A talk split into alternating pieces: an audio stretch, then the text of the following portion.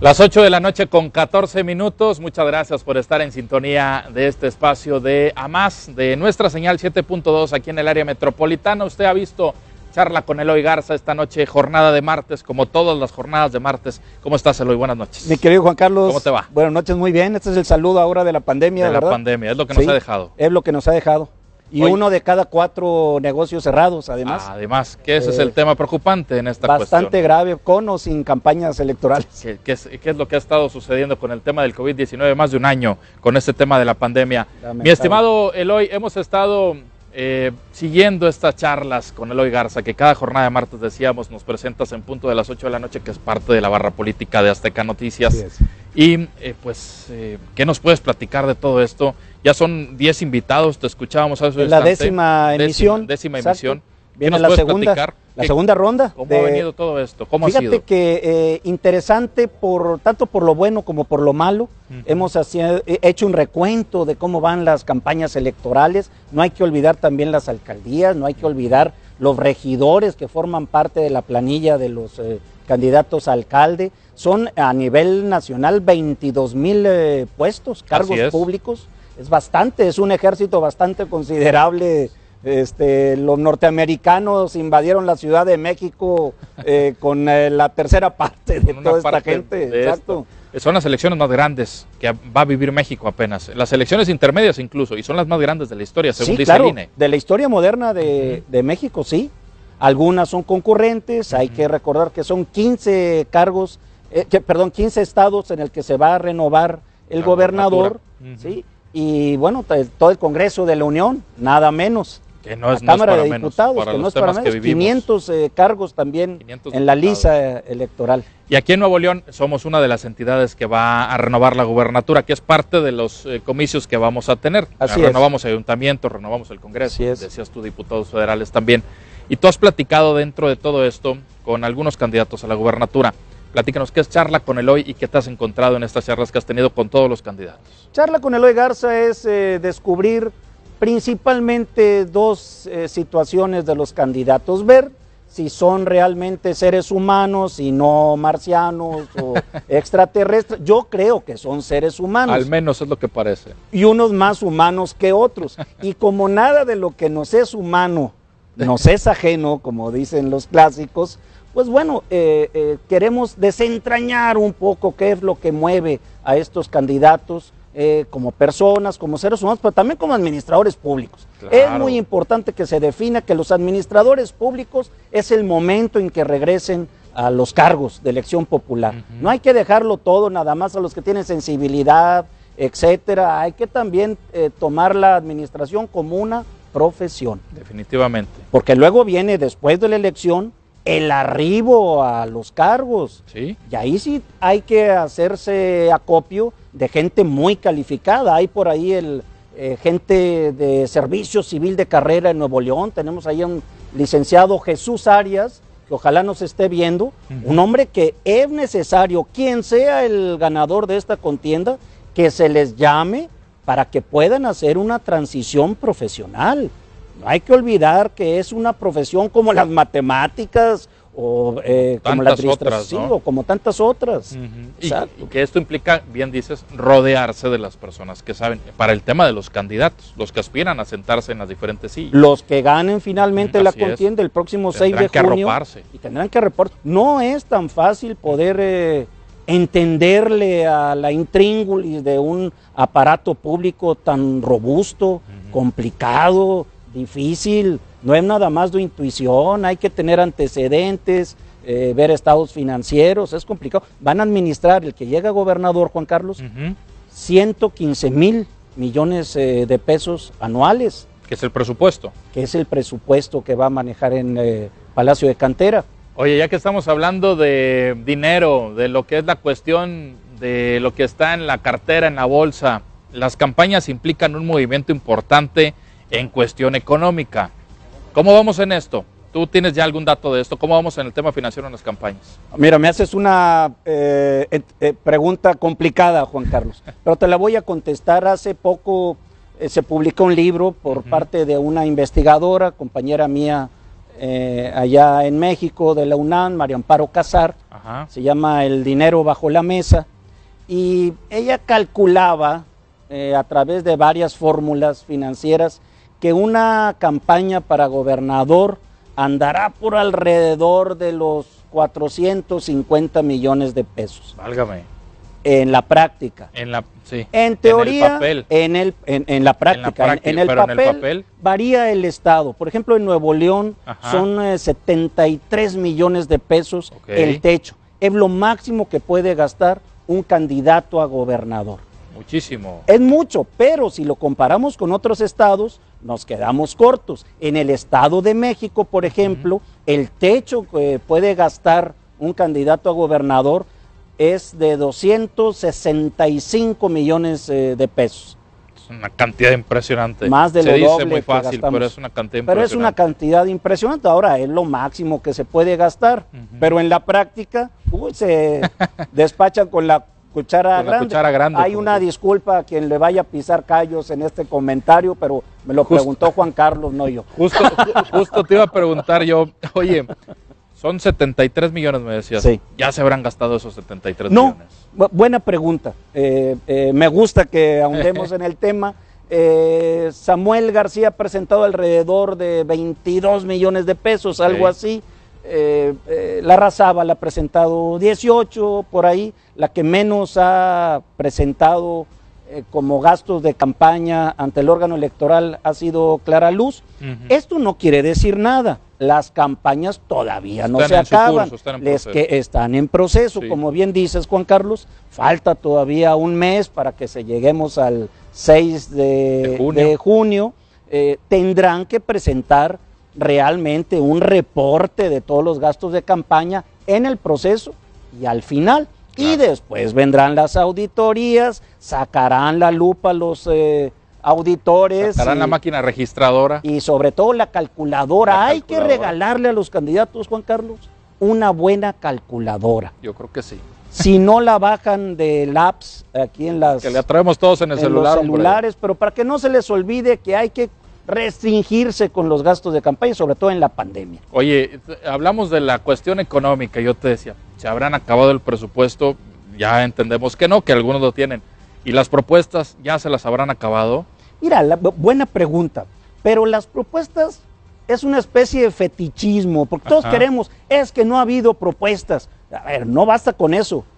Según cálculos que han hecho también investigadores del Colmex, Mm. López Portillo presentó 48 mil propuestas de campaña. Ok. Su campaña duró ah, un año para ser presidente de la República, pero todas esas propuestas, la mayoría eran pues difíciles de manejar y difíciles de aterrizar, improbables. Y otro tanto eran elefantes blancos, o sea, grandes obras así faraónicas que nada más dispendiaron dinero que no había ni siquiera en aquel tiempo del boom petrolero Ajá. y que terminaron en ruinas. A final de Ese cuentas. así, a final de cuentas. Y muchas otras han sido, eran propuestas como eh, administrar mejor el cabaret que tiene el gobierno federal, porque el gobierno federal en tiempos de López Portillo llegó hasta administrar cuatro cabarets que entonces se les llamaban nightclubs.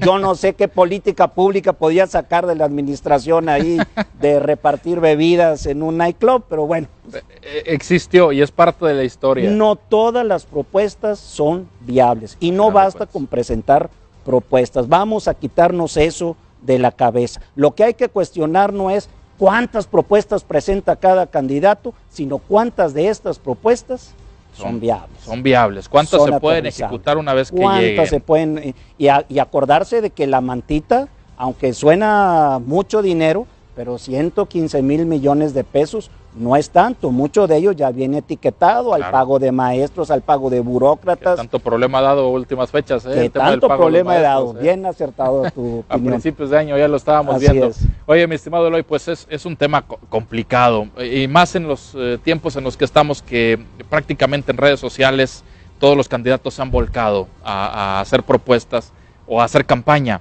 Sin Y es- son. Sí, prácticamente así se la han llevado. Sí. De todos los niveles que están buscando, de gobernatura hasta los que buscan ser diputados, es mucho problema tratar de aterrizarlas o entender cuáles son viables o no. Y lo tiene que estar con un ojo al gato, o sea, un ojo a las propuestas y otro ojo al garabato, que son las guerras sucias. Que aparte también han salido. Bastantes. Que, le hemos visto a, tiempos recientes en eh, las campañas, principalmente la gubernatura. No nos sorprendamos tampoco, esto pasa aquí y en China. Bueno, en China no hay democracia, pero hasta en la mayor democracia del mundo, según los clásicos como es Lo hemos visto Estados, en Estados Unidos, Sí, claro. Este último problema que tuvieron. Con la cubeta se Para que llegara Joe Biden, hizo de todo Donald Trump para evitarlo. Hablar de fraude electoral en la mayor eh, potencia democrática del mundo, de ser los más que se jactan de ser los más demócratas, pues es digno de pensarse. ¿eh? Oye, mi estimado Eloy, tú has platicado, ya cuando hablamos de candidatos, has platicado con eh, varios de los que aspiran a ser gobernador o gobernadora aquí en el estado de Nuevo León. Con los punteros y los no punteros. Con los punteros y los no punteros han pasado por la charla con Eloy. Sí. ¿Qué te han dejado? Yo escuché una de ellos, si me permites, que es Clara Luz Flores, que por ahí incluso se puso a revirarte las cosas que, que sí, yo le preguntaba ¿eh? por Nixon y ya me dijo, tú también estuviste ahí. yo le dije, bueno, yo no soy candidato. Buena respuesta. Lo hizo muy bien, ella es una candidata con mucha agilidad mental, eh, con mucha propuesta espontánea. A veces eh, cuando te ponen a que digas eslogan, etcétera, pierdes un tanto la frescura. Ella, cuando es espontánea, lo hace de manera excepcional, tiene los datos en la, cabeza, los trae en la punta de la lengua. Lo hace muy bien como, como candidato. Ya pasaron algunos, pero vendrá una segunda ronda, me imagino, porque estamos, según la Comisión Estatal, el contador que tienen a 32 días de que lleguemos al punto de inicio el 6 de junio. ¿Vendrá una segunda ronda para charla? Vendrá una segunda ronda, espero que eh, de nuevo se presenten en charla con Eloy Garza. Estas son las puertas abiertas. Me acuerdo de un eh, lema que había en la entrada de, de Monterrey, hace algunas décadas que decía, Monterrey te recibe con los baches abiertos.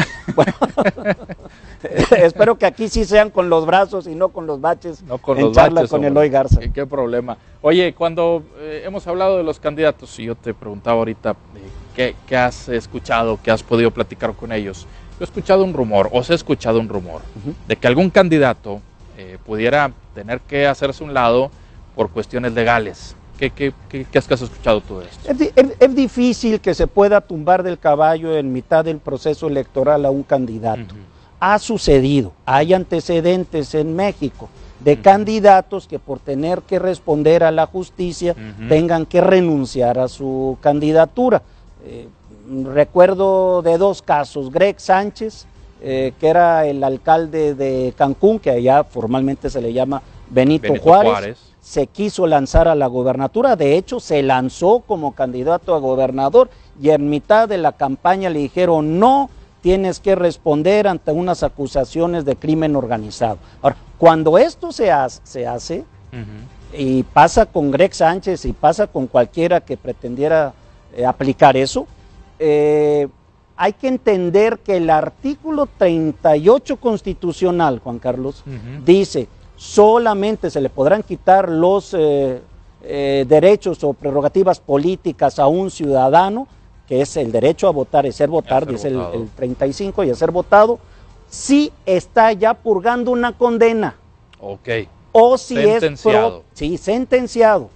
Después de ser sentenciado, o si es prófugo de la justicia, se le enfincaron responsabilidades y este cuate se peló a Macallen, bueno, pues ahí ya hay una, responsabilidad y una justificación de quitarlo. ¿Se le terminan esos derechos? No, y se le acaban esas prerrogativas eh, por ley, legales como ciudadano. Si no, él tiene todo el derecho de mantenerse ahí en la contienda electoral. Nos quedan es un, par, interesante. un par de minutos, eh, Eloy, es una charla que me hubiera gustado tener por más de media hora, pero los tiempos de televisión son caprichosos.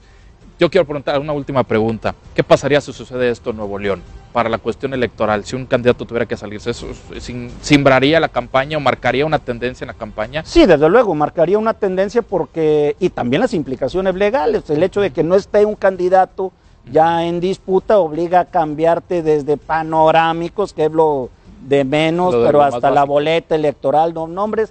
Yo lo veo complicado, es difícil que pueda suceder todo pasa todo puede en el reino del Señor, pero, pero no, no lo creo. Simplemente para armar una carpeta de averiguación previa, pues lleva su tiempo. Claro, y esta contienda ya se acabó porque faltan menos de 30 Sí. días para que esto concluya. 32 días para la, jornada electoral, pero estas concluyen un poco antes. como Y aún así días. concluyen un poco antes, como que, bien que lo... viene después una veda adviertes. en la, en la que se tiene que caer para eh, dar tiempo de reflexión a los ciudadanos. Eloy Garza, pues eh, muchas gracias por platicar con nosotros, por darnos este espacio. Esta fue charla con Juan Carlos, con Eloy, esta noche. Nos vemos el próximo martes. Ya sé lo que se siente a, Ya, la, ya. a la hora que lo estén a uno entrevistando. Juan Carlos, pues eh, eh, sé que cumples 16 años al Ya aire. estamos. Así es. Es un gran orgullo tanto para eh, Aquí en Azteca esta televisión